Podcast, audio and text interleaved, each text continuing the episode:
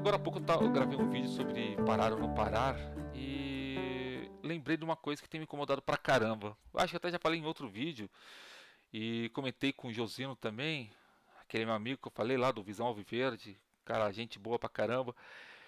E cara, às vezes eu assisto. Eu tenho me sentido ultimamente um pai meio bosta, né? Um pai bem, bem bosta. Já falei isso em outro vídeo, inclusive, porque eu vejo os caras, né? Canais de pais aí que os caras são fodas, os caras são fenomenais. Mas os caras têm uma tecnicidade de falar sobre a paternidade, sobre a psicologia ativa, sobre o bem-estar psicossocial motor da infância da, da, da, da de Montreal. É, cara, eu fico perdido às vezes. Eu olho assim e falo, caracas, que universo que eu vivo. Que universo que eu vivo, que eu nunca ouvi falar dessas porra toda. Né? Não, não grite para o seu filho, não fale não para ele, porque o não vai marcar. E o sim sempre não marca, caceta, meu. Velho, não sei, cara. Falei com o Josino, Josino do céu, como que pode, cara? Que merda.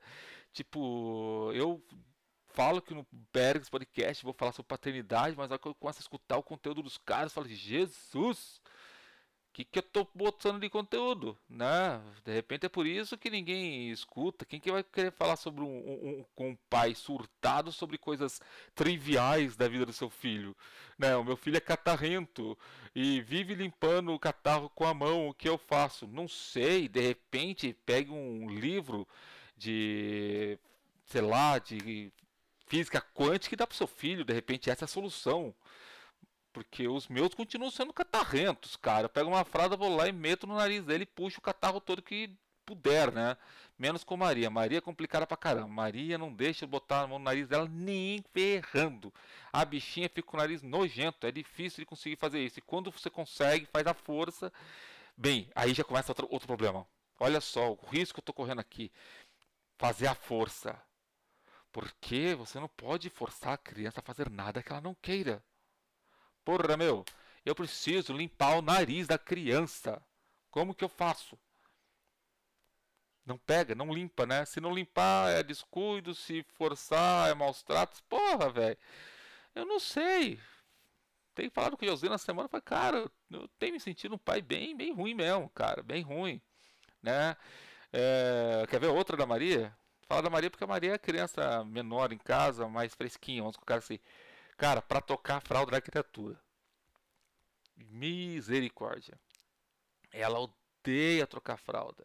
E quando você pega, bota ela deitada no trocador, na cama, ela faz de tudo para te sacanear e sair rolando, né, na cama.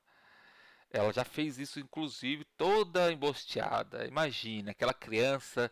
É, sabe quando você brinca de, de croquete na areia da praia? Então, ela brincando de croquete de cocô na cama. É uma maravilha, aquela visão do inferno, bosta na, no, no lençol inteiro, assim, da cama. Ah, lindo, sabe? E aí eu faço o que com a criatura dessa?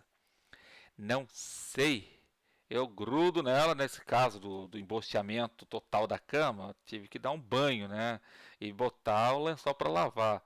Mas, é, fora esse caso, é, cara, eu me sinto um pai. Aí eu lembro dos conteúdos que eu consumi e me sinto um pai cocô.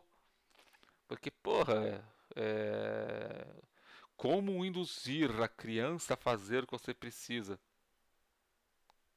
Véi, pelo amor de Deus, se alguém sabe, me fala, porque eu não sei. Eu não sei.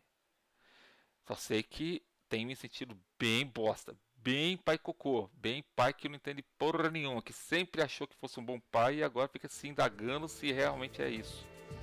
Bem, esse foi mais um Bergs Podcast. Mãe, um beijo pra senhora. Bem, acho que é só pra senhora mesmo. Tchau.